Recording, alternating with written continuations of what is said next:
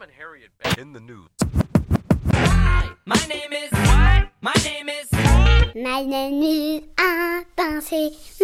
Hi, welcome on Intensément. I am Raph, and this is the quatrième épisode, season 1 of the podcast qui explore the atypical universe des hauts potentiels intellectuels, surdoués, zebras ou donkeys, avec un focus on the réseaux sociaux and médias en ligne.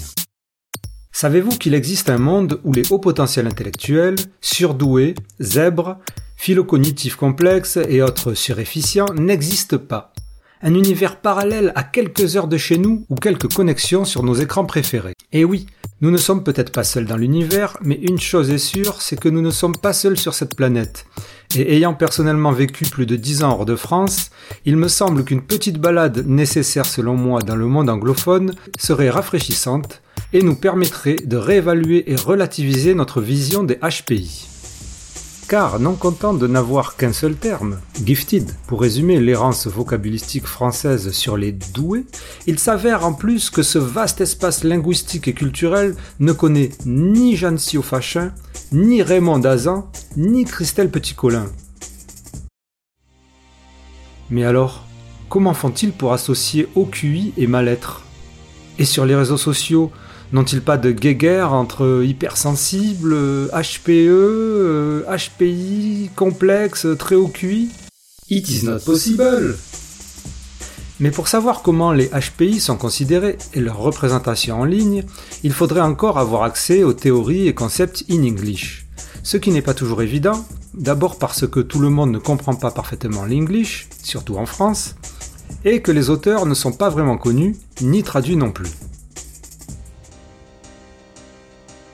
Heureusement, la nature cognitive ayant horreur du vide, un blog s'est créé il y a peu pour nous faire découvrir ces notions et plus dans la langue de Welbeck, euh, de Ayana Kamura, euh, Michel, euh, Zemmour, enfin Molière. Voilà. Métacosme, c'est son nom, est un blog de développement personnel sur des sujets liés au haut potentiel intellectuel, mettant principalement à disposition des informations provenant du monde anglophone. Sa créatrice, Isabelle De qui, il faut le souligner, n'est ni psychologue ni spécialiste, s'est donné comme but de partager les thèmes qui lui ont été utiles dans son propre parcours. Métacosme nous invite à prendre du recul et nous entraîne à la rencontre de cet univers peu connu du public francophone. Ce quatrième épisode d'Intensément est une conversation ouverte et passionnée autour des thèmes et notions que l'on retrouve sur les réseaux et médias en ligne en anglais, comme j'ai pu le constater moi-même à l'écoute notamment de podcasts qui m'ont donné l'envie de faire celui-ci. L'occasion aussi de questionner le sujet du développement personnel, toujours dans la joie et la bonne humeur. So, have fun and enjoy this moment!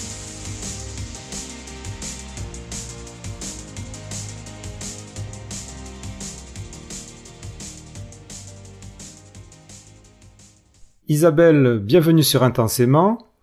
La première question, traditionnelle, peux-tu te présenter? C'est toujours une question un peu compliquée à. Veux-tu te présenter alors je, ne sais jamais trop ce qui, ce qui va être euh, pertinent. Donc, euh, enfin, euh, donc là, j'ai 35 ans, je suis mariée, sans enfant, avec un chien. je suis ingénieur commercial de, de formation, enfin ingénieur de gestion. J'ai travaillé dans la finance. C'était un métier qui ne me convenait pas vraiment, mais bon, c'est ce que j'ai trouvé quand je suis sortie de l'école. Voilà. Entre temps, à mes heures perdues, j'ai été un petit peu romancière et bah, récemment, je me consacre à la rédaction euh, d'un blog euh, sur et autour euh, de la douance, du développement personnel destiné aux personnes à haut potentiel. Qui s'appelle Métacosme. Qui s'appelle Métacosme. Comment tu as découvert que tu étais au potentiel intellectuel? En fait, au départ, je cherchais pas du tout ça. J'ai fait un burn-out. Bon, c'était pas seulement lié au boulot lui-même, c'était pas vraiment lié aux heures, mais c'était bon toute la pression, tout ce qu'on attendait que je sois formaté, etc. Enfin, c'était assez assez compliqué. Donc, du coup, burn-out qui s'est transformé par la suite en dépression dont je ne savais pas encore à ce moment-là qu'on pouvait la qualifier d'existentielle. Donc, je cherchais des informations là-dessus, puisque je cherchais sur des forums, euh, des témoignages de personnes qui ressentaient la même chose que, moi, j'en trouvais pas. Et euh, un jour, euh, en cherchant, je suis tombée sur un article de James T. Webb qui parlait de la dépression existentielle chez les personnes à haut potentiel. Et je me suis dit, ah oui, c'est vraiment les symptômes que, je retrouve, en tout cas les préoccupations que je retrouvais dans la dépression existentielle. Le, le petit hic, c'était de me dire, ouais, mais il y a un problème en fait, parce que je suis pas surdouée.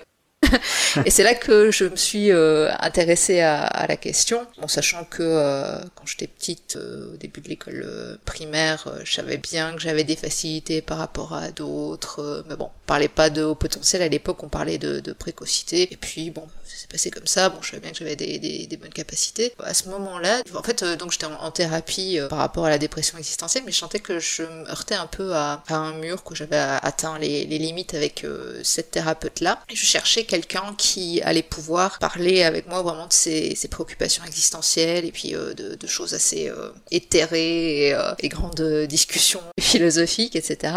C'est à ce moment-là que je me suis dit, bah ouais, je vais essayer de passer le test de QI, le, le WISE 4, c'était à l'époque. Et du coup, bon voilà, je cherchais un, une psychologue qui faisait passer ces tests et qui, je pensais, bah, sera capable de me suivre par la suite. Et effectivement, cette psychologue-là s'est révélée assez compétente dans le domaine. Voilà un peu comment j'ai découvert le haut potentiel. Ton blog Métacosme s'intéresse donc aux sujets liés au haut potentiel vu du côté anglophone. Qu'est-ce qui t'a attiré dans cette direction? De nouveau, c'était pas fait exprès, c'était euh, ce fameux article de James T. Webb euh, sur, euh, sur la dépression existentielle chez les adultes surdoués. En fait, je l'ai trouvé que en anglais. C'est de là que j'ai lu euh, d'autres livres. Euh, dans son livre, James T. Webb parle de différentes théories, comme par exemple la théorie de la désintégration positive de Dabrowski, les hyperstimulabilités. il parlait bah, forcément de l'existentialisme, des travaux de Robin Yalom, etc. Donc du coup, ça me faisait une base de enfin une liste de lecture quoi pour continuer à approfondir. Et puis euh, entre temps comme tout le monde, bah, j'avais lu les livres francophones consacrés, donc euh, Trop intelligent pour être heureux, euh, John Siofachin et l'adulte surdoué de Monique euh, de Kermadec. Mais avec enfin voilà, j'ai vraiment rien retenu de ces livres là avec euh, avec le recul. Vraiment, c'est juste que ça m'a conforté dans le fait oui bon bah ok il y a une différence par rapport aux autres mais ça répondait pas vraiment à, à toutes mes questions. Donc euh, du coup, quand j'ai continué à me poser euh, des, des, questions, ben, je suis retournée euh, voir en, en, anglais, vu que je trouvais pas en français. Donc j'ai trouvé le, blog de Paula Prober, Your Interest Mind. Là aussi, j'ai trouvé des, des livres à lire, notamment sur le multipotentiel, le livre Refuse to Choose de, Barbara Sher. Et voilà, il y a eu des à-coups dans, dans, dans le chemin mais euh, à chaque fois qu'il y avait des nouvelles questions qui se posaient, bah, je trouvais jamais les réponses en français. Donc tu continues ton exploration du sujet en anglais, et niveau internet social, tu tombes donc sur Intergifted, Qu'est-ce qu'Intergifted? Intergifted, c'est euh, une euh, association. Au début, c'était euh, vraiment, je pense, un, un, groupe Facebook, quelque chose comme ça, que Jennifer Harvey-Salin a créé. Elle est euh, psychologue spécialisée dans, dans, le haut potentiel. Donc à partir de là, bah, ça s'est développé. Elle a proposé des euh, services de coaching. Puis il y a d'autres coachs qui ont rejoint l'organisation, proposent des cours, des ateliers. puis il y a des, des projets partenaires aussi. Il y a I Heart Earth, plutôt lié à l'écologie. Il y a Gifted Mindfulness Collective, euh, qui est plutôt lié à la méditation. La porte d'entrée, c'était qu'ils euh, ont aussi des articles qui sont euh, écrits par les, coachs sur des problématiques spécifiques, bah, notamment le Gifted Trauma, sur le fait que de temps en temps, bah, on est obligé de repartir sur des deuxièmes enfances pour régler des problèmes qu'on n'a pas pu gérer de manière satisfaisante dans la première enfance biologique euh, voilà ce genre de, de considérations-là qu'on trouve euh, nulle part ailleurs. Quoi. Métacosme reprend donc certains de ces concepts et articles que l'on retrouve sur Intergifted. Euh, oui, il y a un article en particulier, le, premier sur euh, la, découverte de, la douance, qui effectivement est euh, librement inspiré euh, d'un article qui était sur Intergifted. Après, oui, il y a, certaines sources qui viennent alimenter la compilation de sources que, j'utilise pour, les articles. Mais c'est une source parmi d'autres, disons que ça, ça, a été une porte d'entrée pour découvrir d'autres théories. Enfin, c'est par là que j'ai découvert euh, la théorie de la désintégration positive, en tout cas plus, plus, plus en détail, euh, et les hyperstimulabilités, euh, également la, la, théorie de l'autodétermination, et le trauma aussi, qui était quelque chose que, dont j'avais jamais entendu parler et euh, qui était tout à fait abstrait pour moi. Ok, et tu pourrais nous décrire euh, les principales différences entre le monde anglophone et francophone au niveau justement des, des concepts dont certains tu as déjà cité là, et au niveau des concepts en circulation, mais aussi au niveau euh, de la réception de l'image du haut potentiel à la fois chez les gens, mais aussi en général sur les réseaux sociaux au potentiel intellectuel, enfin, ou gifted plutôt, et euh, sur les médias. Déjà, bon, on a cette euh, grosse différence de vocabulaire, c'est-à-dire que effectivement, en anglais, tu as le terme gifted et il y a pas d'autres euh, termes, il n'y a pas de high potential, il n'y a pas de zebra, il n'y a rien de, cette sorte-là. Euh, il ne parle pas non plus euh, d'atypicité, bon, il parle de neurodivergence, euh, encore qu'il y a un débat pour savoir euh, si euh, le haut potentiel est une neurodivergence ou pas par rapport euh, au spectre autistique ou des, choses comme ça. Donc voilà, il y, y a déjà beaucoup moins de malentendus sur euh, la définition euh, des termes. Vu la situation dans le monde francophone, on a du mal à imaginer un seul terme qui ferait consensus, mais oui, gifted, c'est-à-dire doué, est donc l'unique dénomination derrière laquelle tout le monde se retrouve et fait référence. C'est ça? C'est ça, et, c'est mesuré et détecté par euh, les tests de QI. Il y a un outil étalonné pour euh, détecter ça. Mais alors, euh, du coup, il y a autour de ça toute une constellation d'autres éléments complémentaires. Mais alors, ça va bien être compris par tout le monde que tout le monde n'est pas concerné par tous les éléments satellites. Est-ce que les anglophones connaissent les polémiques françaises concernant les termes et notions en circulation? Euh, Tu as écrit, je crois, un article sur le Facebook d'Intergifted sur ce sujet. Quelles ont été les réactions? C'est assez cloisonné en réalité euh, les, les, les, les mondes liés aux différentes langues.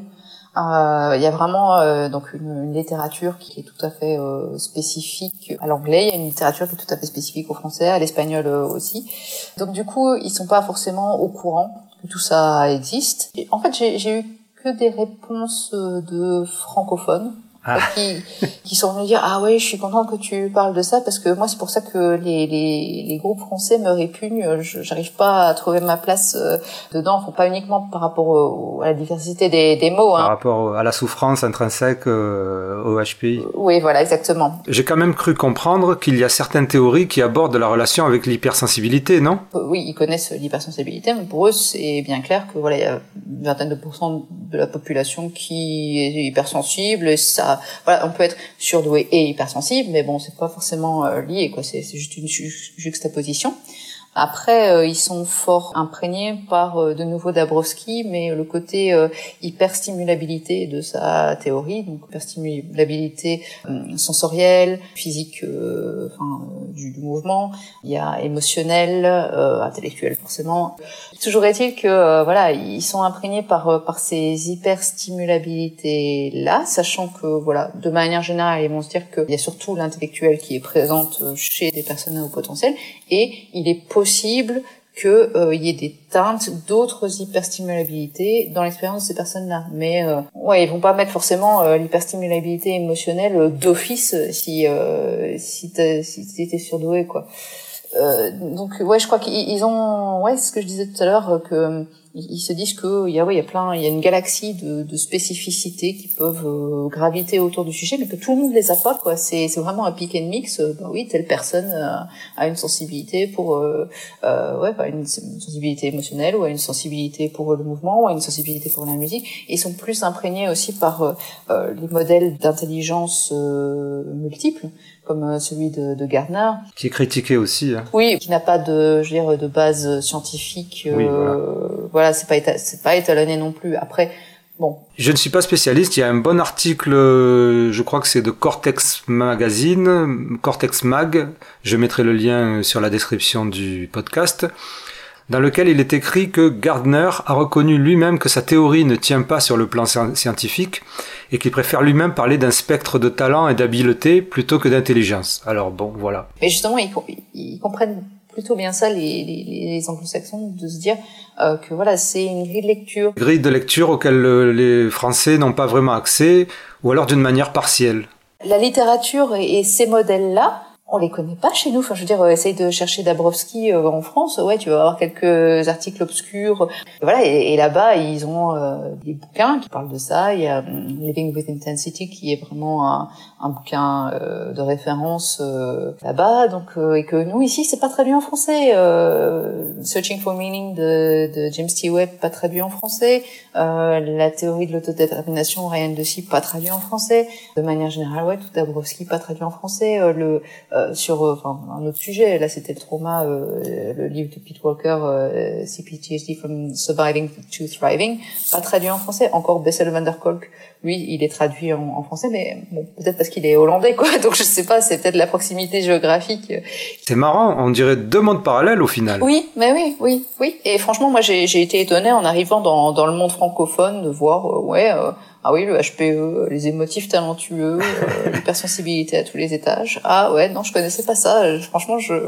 On a donc déjà quelques pistes sur les différences de points de vue, et peut-être sur ce qui donnerait une image moins dark des HPI, mais comment cela se traduit dans les discours? Là où je suis tombée, en tout cas, il y a euh, une plus grande positivité. Euh, alors certes, ils, ils, reconnaissent qu'il y a des défis sur le fait d'être euh, au potentiel, parce que forcément, bah, par définition, euh, c'est qu'on s'éloigne d'une certaine normes. Donc forcément, il y, a, il y a un certain travail euh, à faire pour euh, bah, trouver euh, ce qui ce, ce, qui nous convient. Maintenant, ils s'apitoient pas sur leur sort, en tout cas, et ils ont vraiment cette conception, mais qui dérive aussi du type de psychologie qui est pratiquée aux États-Unis. on entend beaucoup parler de la psychologie humaniste, où vraiment ils mettent l'accent sur le développement de soi, sur même la transcendance. voilà, les auteurs comme par exemple Abraham Maslow, l'auteur de la fameuse pyramide, qui n'est pas une pyramide. Hein, lui qui a étudié les besoins, euh, après a développé cette idée euh, de, de, transcendance. C'est toute cette idée qu'il y a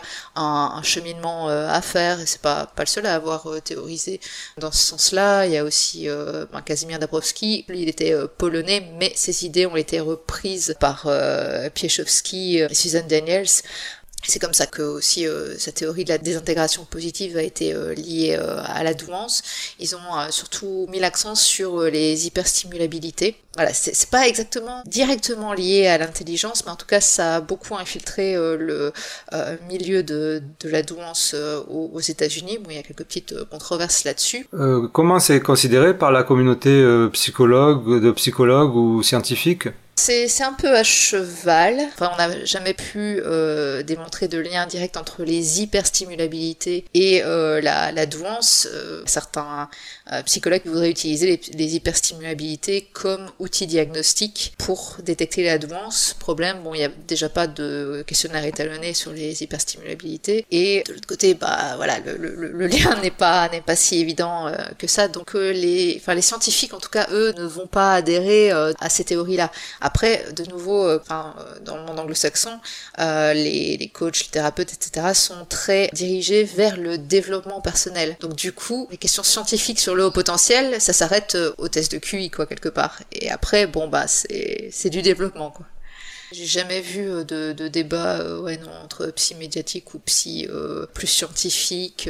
bon, évidemment aussi aux États-Unis, l'apport des neurosciences est mieux accepté beaucoup mieux intégré à la psychologie que ce qui se passe en France où apparemment le cursus est encore fort pétri de, de, psychanalyse. Mais voilà, je saurais pas vraiment en dire plus sur ce qui sur ce qu'il en est. Alors, on en arrive donc à la création de ton blog. Tu es donc entouré de tous ces concepts en anglais. Qu'est-ce qui t'a fait revenir au monde francophone? Bah aussi c'est toujours euh, la, recherche de qu'est-ce que je vais faire maintenant comment est-ce que je peux faire quelque chose d'utile que je me suis que je me suis dit bah tiens moi j'ai tout un bagage euh, à côté euh, que je peux en fait partager et donc, euh, bah, pour euh, pouvoir aussi euh, m'assurer qu'il n'y a pas déjà ces références-là dans, le monde francophone, bah, je me suis dit, bah, oui, de quoi ils parlent, c'est quoi leur, c'est quoi leur, leur source? Non, ils connaissent pas du tout. Bon, il y a un gros problème aussi sur beaucoup de groupes Facebook français, c'est qu'ils n'autorisent pas les liens Internet, les liens hypertextes en dehors des publications validées par les personnes responsable du groupe, quoi. Donc du coup, je pouvais mettre des, la plupart des, des, des, articles que je pouvais mettre, qui étaient en anglais à ce moment-là, ben ils étaient supprimés des, des conversations parce que c'était pas quelque chose qui était validé par par les groupes. Donc du coup, les gens qui sont là-dedans sont un petit peu captifs. Moi, c'est ce qui me chagrine un petit peu. Après, euh, euh, bon, j'avais d'autres considérations aussi. Je me suis dit, est-ce que je fais un blog euh, sur euh, sur la décroissance Et aussi, bah, j'avais, j'ai toujours, mais c'est pas encore abouti, l'idée de faire une sorte d'accompagnement une sorte de coaching, mais j'aime pas d'appeler ça coaching parce que je vais pas dire aux gens ce qu'ils doivent faire, ni même s'ils ont un objectif, je vais pas pouvoir leur dire ah, tu fais ça, tu fais ça et je te tiens responsable de ce que tu fais. C'est pas ça du tout.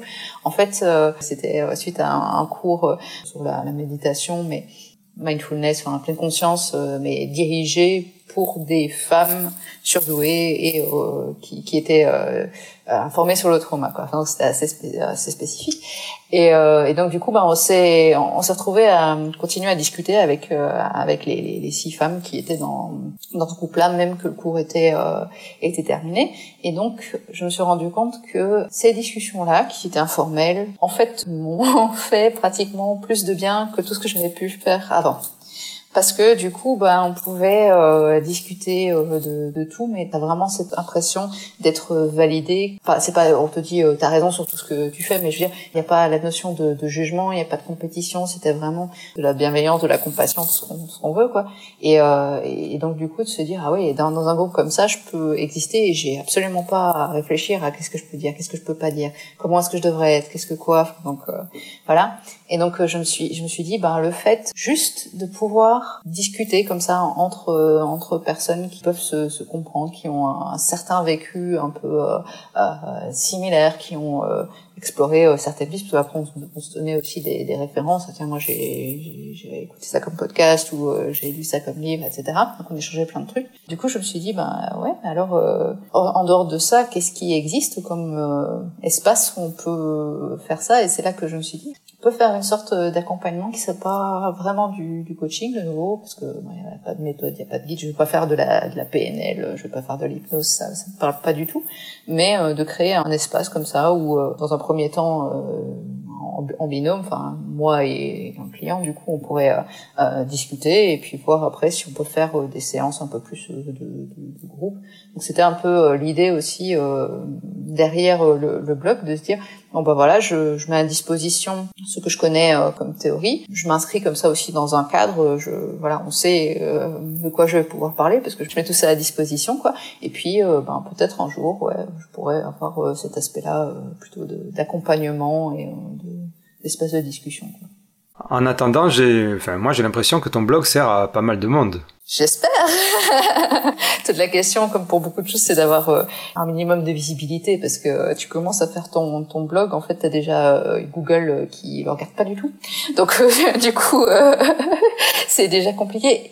Puis euh, il y a la problématique que, euh, de nouveau, je parle de sujets qui sont relativement connus dans le monde anglophone, mais des francophones, ils n'ont pas les mots-clés pour eh venir chercher. Le référencement, la communication, tout ça, c'est... Déjà, bon, même si je suis pas, si je adhère pas du tout à l'idée de zèbre, etc., ben voilà, déjà les mots-clés euh, qui marchent bien, ben, je suis bien obligée de les laisser moi, ce qui, ce qui m'a embêté avec Zèbre euh, ces temps-ci, c'est que du coup, t'as des gens qui te disent, bah, euh, si tu es surdoué et que tu vas pas mal, en fait, t'es pas un zèbre. Quoi. Ça, c'est le côté obscur de la force, là.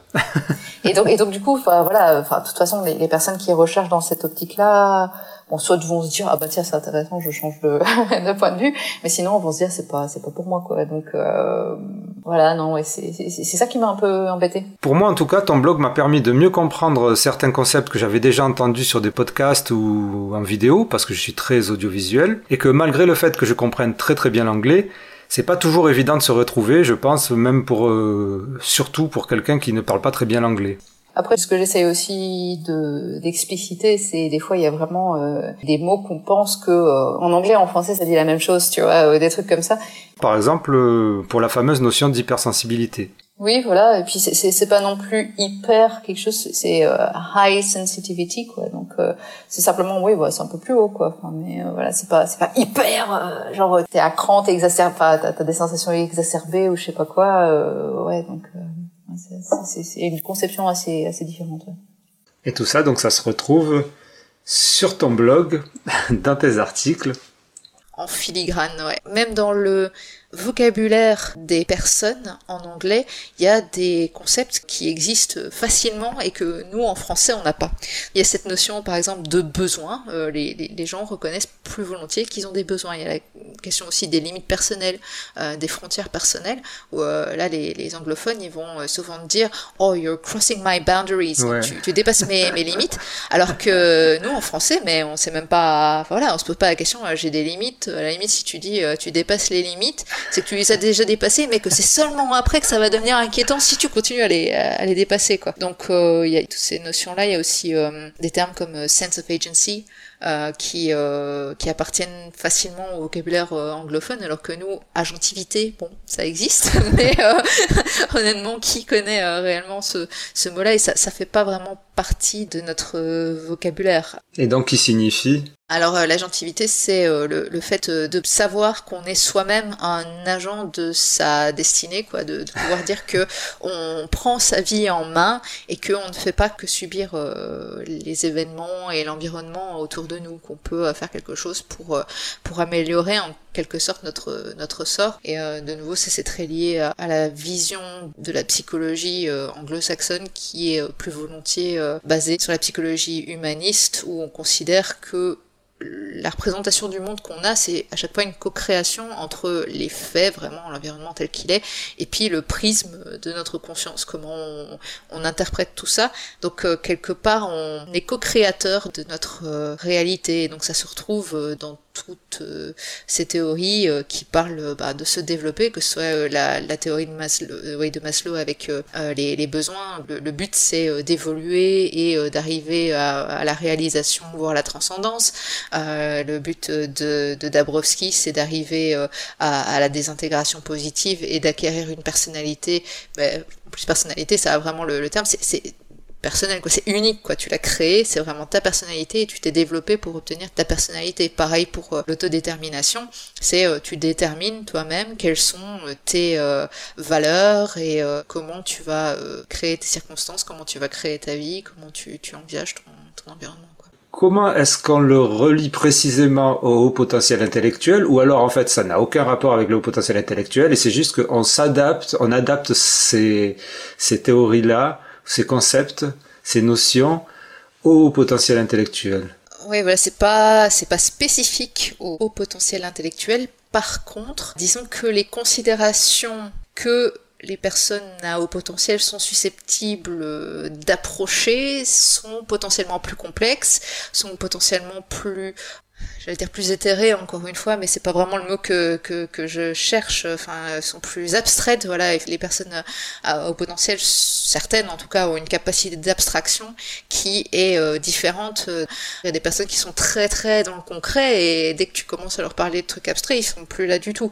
Donc du coup, euh, les, les, les personnes à haut potentiel sont plus susceptibles, et ce sera pas le cas de tout le monde de nouveau, parce que enfin, ça c'est aussi une, une différence par rapport au monde francophone, c'est que on est bien conscient là-bas que tout le monde n'a pas les mêmes caractéristiques dans le haut potentiel. Donc voilà, de nouveau, il y a certaines personnes dans le haut potentiel qui vont avoir une capacité euh, d'abstraction très supérieure à la moyenne et qui vont se poser des questions euh, complètement euh, existentielles, mais que d'autres ne pourront jamais envisager, pourront jamais manipuler. C'est ça, ça, ça rentre pas dans leur mode de réflexion. Après, là aussi, en étant au potentiel, t'as matériellement, on va dire, le temps de gérer plus d'informations. C'est-à-dire, euh, si, si l'information, elle traverse plus vite euh, tes, tes neurones, en tout cas une vitesse de communication, je pense que Stéphanie Hubertin disait, c'était pas tellement le traitement, mais que c'était euh, la vitesse de transmission en tout cas. Ben, matériellement, tu peux intégrer plus d'informations parce que tu vas, tu vas pouvoir en prendre euh, en prendre plus. Donc du coup tu vas pouvoir comparer plein de choses trouver les euh, les incohérences euh, tu as la possibilité de faire ça. Ça veut pas dire que les, toutes les personnes à haut potentiel vont se dire qu'ils doivent le faire ou qu'ils vont le faire et donc d'avoir un, esprit critique que ce soit par rapport à des théories qu'on leur présente ou par rapport à la vie en général voilà. Je sais pas comment le système économique fonctionne. C'est quoi le lien entre le système économique la crise écologique tout ça tu vois. Donc c'est voilà. Donc là, on peut imaginer l'intérêt, même si ça ne va pas forcément de soi pour certains, l'intérêt que tu viens très bien de décrire, d'intégrer des structures ou groupes qui s'adressent uniquement aux adultes au potentiel Et c'est comme ça que tu t'es retrouvé sur Intergifted. Euh, j'ai rejoint Intergifted surtout parce que bah on y parlait, c'était le seul endroit où on parlait des sujets euh, que je recherchais quoi. Enfin euh, euh genre bah voilà comment comment on détermine ce qu'on veut parce que c'est une grande de mes grandes problématiques et ça ça le reste encore euh, de savoir qu'est-ce que je veux, qu'est-ce que j'aime. Après justement c'est une problématique d'être en, en, contact aussi avec ses émotions, des, des, choses comme ça.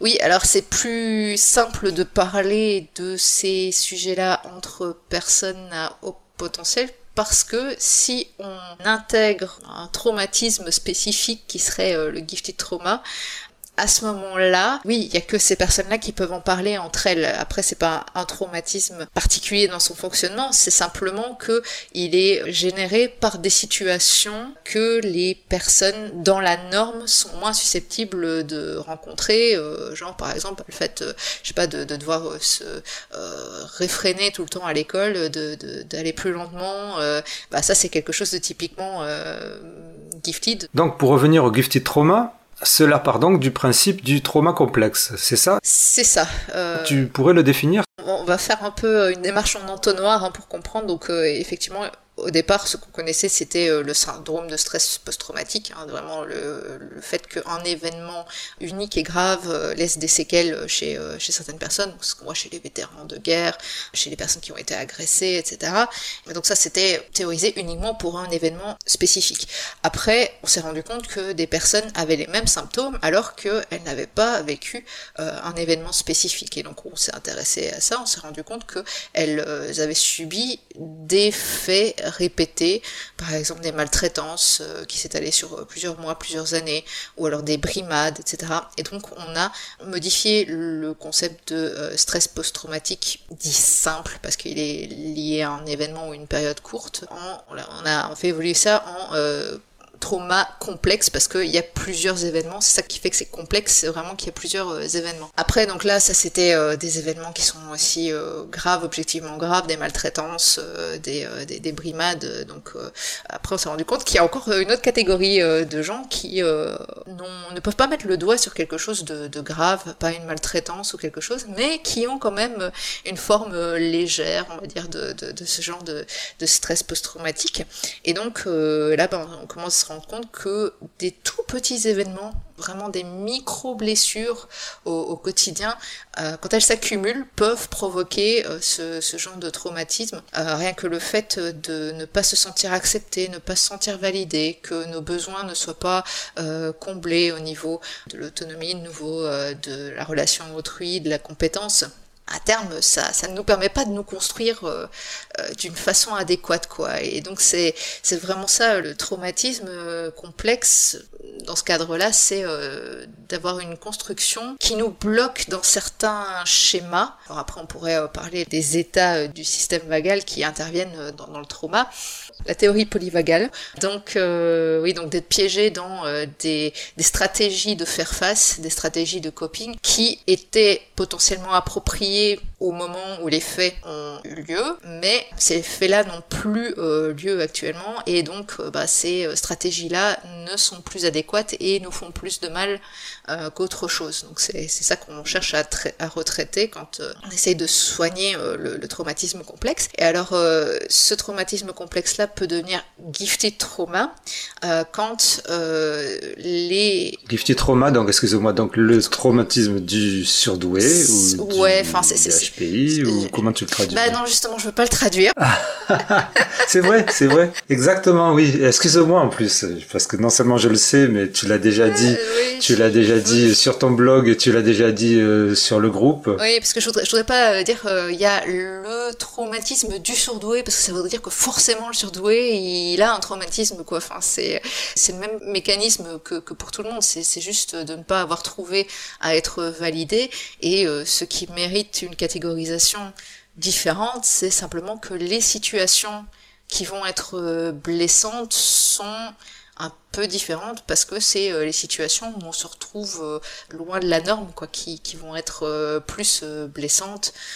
Donc justement de se dire, bah, je sais pas, un enfant qui est surdoué, qui parle très tôt, des fois on va lui dire, bah, tu parles trop, tu poses trop de questions, tu fais. Et donc du coup, bah, c'est toutes des petites choses qui vont faire que à terme on se dit ah, c'est pas ok d'être moi quoi et, c'est ça qui qui est qui caractérise le, traumatisme quoi de se dire non c'est pas je suis pas adéquat quoi je suis pas valable je suis pas aimable donc il faut que je que je me change et que j'agisse d'une manière euh, qui euh, va m'éviter de souffrir et va me valoir euh, l'approbation sur adaptation le perfectionnisme c'est aussi une des manifestations du, du, traumatisme quoi il y en a il y en a beaucoup la peur du succès, la peur de l'échec, tout ça, ça, ça rentre. Enfin, ça, ça rentre dans tous les traumas. Enfin, je veux dire, c'est pas, c'est pas spécifique au gifted trauma. C'est juste que ça va avoir une coloration différente, quoi, quand euh, quand on arrive dans le gifted trauma. J'ai très bien compris, ça, je commence à comprendre, ça, ça rentre. ça, ça, ça a mis du temps. Enfin, moi, je comprends très bien. hein, C'est pas simple. Honnêtement, moi, j'ai déjà dit, ça, ça m'a pris un an et demi pour comprendre de quoi, de quoi ça parlait. Parce que, enfin, au début, on dit euh, trauma, bah, Oui, tu oui, dis oui, non, et mais jamais arrivé rien de grave, quoi. Déjà accepter ça, et puis après, euh, voir. euh, avec subtilité euh, et avec quelle subtilité euh, le trauma peut, peut s'installer, c'est c'est pas simple à, à appréhender. Ouais. Mais alors, tu disais tout à l'heure donc que la créatrice de Intergifted était psychologue à la base. Tu peux pas répondre à, sa place, mais je me pose la question de savoir pourquoi elle est passée de la psychologie au coaching. Après, c'est son problème, c'est son, enfin, son problème, c'est son, c'est sa voie, c'est son cheminement. Ça, c'est simplement que le psychologue, en réalité, euh, il, il a une certaine déontologie. Il peut pas te dire, euh, voilà, je vous conseille telle voie, est-ce que vous exploreriez pas ça, etc. C'est, euh, oui, il va te poser euh, des, des questions pour essayer de, de découvrir dans ton histoire, euh, enfin voilà, de, de résoudre des, des problèmes. Mais après, passer justement dans le développement personnel, c'est un domaine qui n'entre pas dans la déontologie du psychologue. Donc, pour être bien clair et pour être transparent, il faut que tu puisses dire, ben voilà, maintenant je fais du coaching. J'ai mon bagage de psychologue, donc je vais continuer certainement à l'utiliser, mais je peux pas me revendiquer psychologue quand je donne du conseil, quoi. C'est pas, c'est pas le, le but du psychologue. On se retrouve bien, on est d'accord, sur des problématiques ou troubles qui ne relèvent pas de l'ordre de la psychologie grave ou psychiatrie. Enfin, on parle pas de TDAH, de troubles psychotiques graves, euh, d'anxiété généralisée. Si on se tourne vers un, vers un coach en développement personnel, est-ce que ce coach va dire, ben ça, on va parler de trauma complexe et puis tu devrais aller voir un psychiatre ou tu devrais aller voir un psychologue? Je dirais que ce qui va être déterminant, c'est la gravité, en quelque sorte, des, des symptômes. Pour moi, et en me basant sur euh, la théorie euh, de l'autodétermination, en tout cas la partie sur les besoins qui est euh, détaillée dans cette théorie, ça part sur le même continuum, je pense. À quel moment il faut aller voir un psy? À quel moment il faut aller voir un coach? J'ai fait les deux, comme ça, ou peut-être voir un psy et un coach en, même temps, si c'est possible. Après, je pense que ça, ça dépend vraiment du, du, mal-être quand on peut dire que on est vraiment en, dépression, qu'on a une euh, anxiété euh, qui est tellement paralysante qu'on ne peut plus rien faire. Je suis pas sûre que le coach euh, est la personne la, mieux placée. C'est vraiment vraiment tangent entre le coaching. Et puis, euh, faut pas non plus penser que euh, énormément de coachs en France vont euh, partir dans ce genre de considération. Non plus, ce serait euh, induire euh, les auditeurs en, erreur. euh, de manière générale, bon, euh, en coach, en coaching en France, ce que je vois euh, souvent, c'est ah, il faut faire de la PNL, il faut faire de l'hypnose, des trucs comme ça. La notion de trauma, à ma connaissance, en France n'est pas euh, très euh, répandue, alors qu'elle est de plus en plus euh, répandue euh, aux États-Unis. Et donc, ben oui, il y a, des thérapeutes qui, sans se revendiquer psychologues, sont pas non plus vraiment coachs. C'est vraiment des thérapeutes spécialisés dans le trauma, dans les approches somatiques, qui peuvent, en tout cas, sortir du, du trauma, qui se base sur notamment la théorie polyvagale et ce genre de choses-là. Donc c'est c'est vraiment un peu hybride entre entre la psychologie et, euh, et le coaching et la thérapie qui serait ni l'un ni l'autre quoi.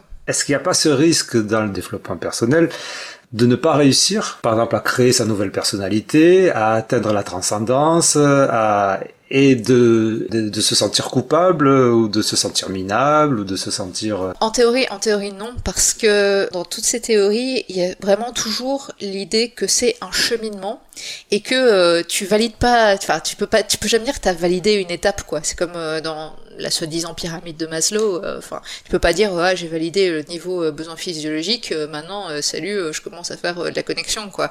C'est c'est pas comme ça que ça, ça se passe. C'est vraiment il y a, y a des, des allers et retours entre tous les besoins. Bah tous les matins tu, tu vas manger quoi. C'est pas comme si tu te réalises, ça y est, tu manges plus. Ça, ça, ça marche pas comme ça.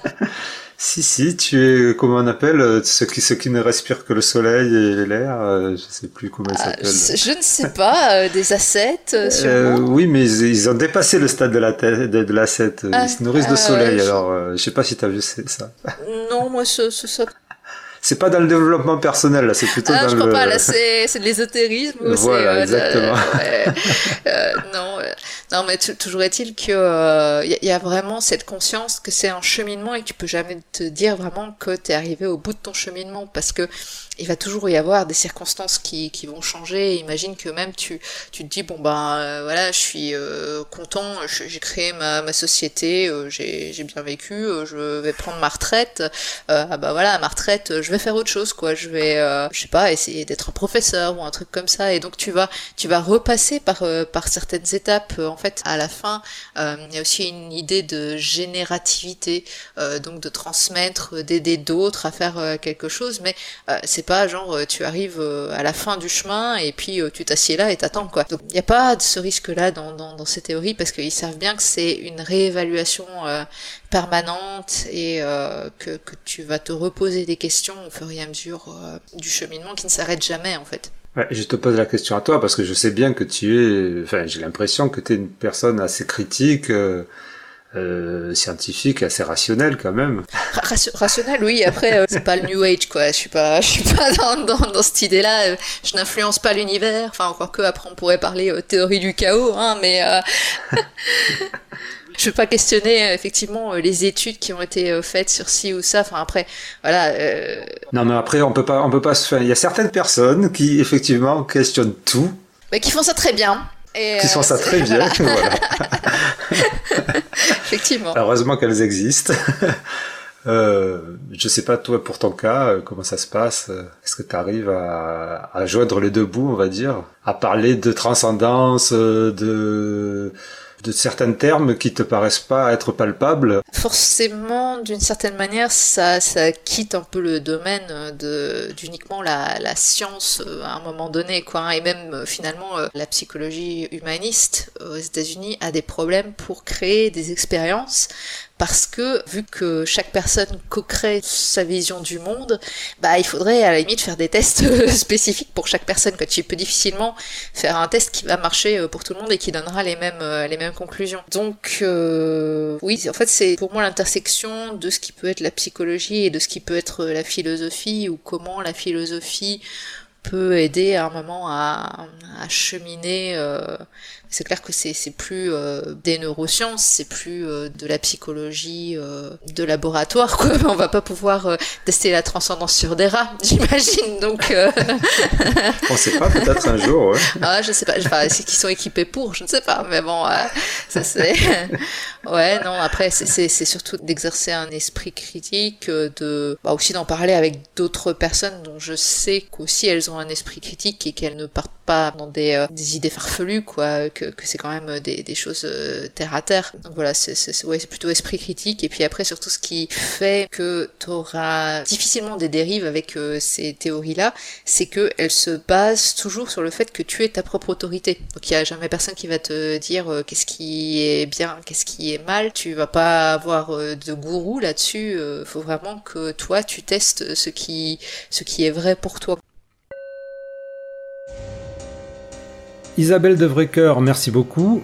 C'est donc la fin d'un entretien encore riche et dense qu'on ne sait jamais comment arrêter. Je vous conseille donc de faire un tour du côté du blog Métacosme, dont vous aurez bien sûr le lien dans la description. C'est un véritable appel au voyage des idées. Rendez-vous le mois prochain, le 18 août pour être précis, pour un épisode avec Nathalie Boisselier, psychologue, psychothérapeute, doctorante et chercheuse, à l'occasion de la sortie d'une étude supra intéressante qu'elle a réalisée avec Andrea Soubelé sur la sociabilité et l'attrait pour la solitude des adultes à haut potentiel intellectuel. Et vu le personnage, je vous promets un entretien haut en couleur et full of surprises. Dépêchez-vous d'ailleurs d'aller consulter cette étude dont je donnerai le lien sur le descriptif du podcast parce que ce lien ne tient que 50 jours et que là je crois qu'il vous reste que 10 jours. Alors maintenant la partie promo, n'hésitez pas à liker, vous abonner et laisser un avis sur vos plateformes d'écoute, c'est comme ça qu'un podcast peut mieux se développer. Intensément vous remercie. Intensément, c'est le podcast divergent.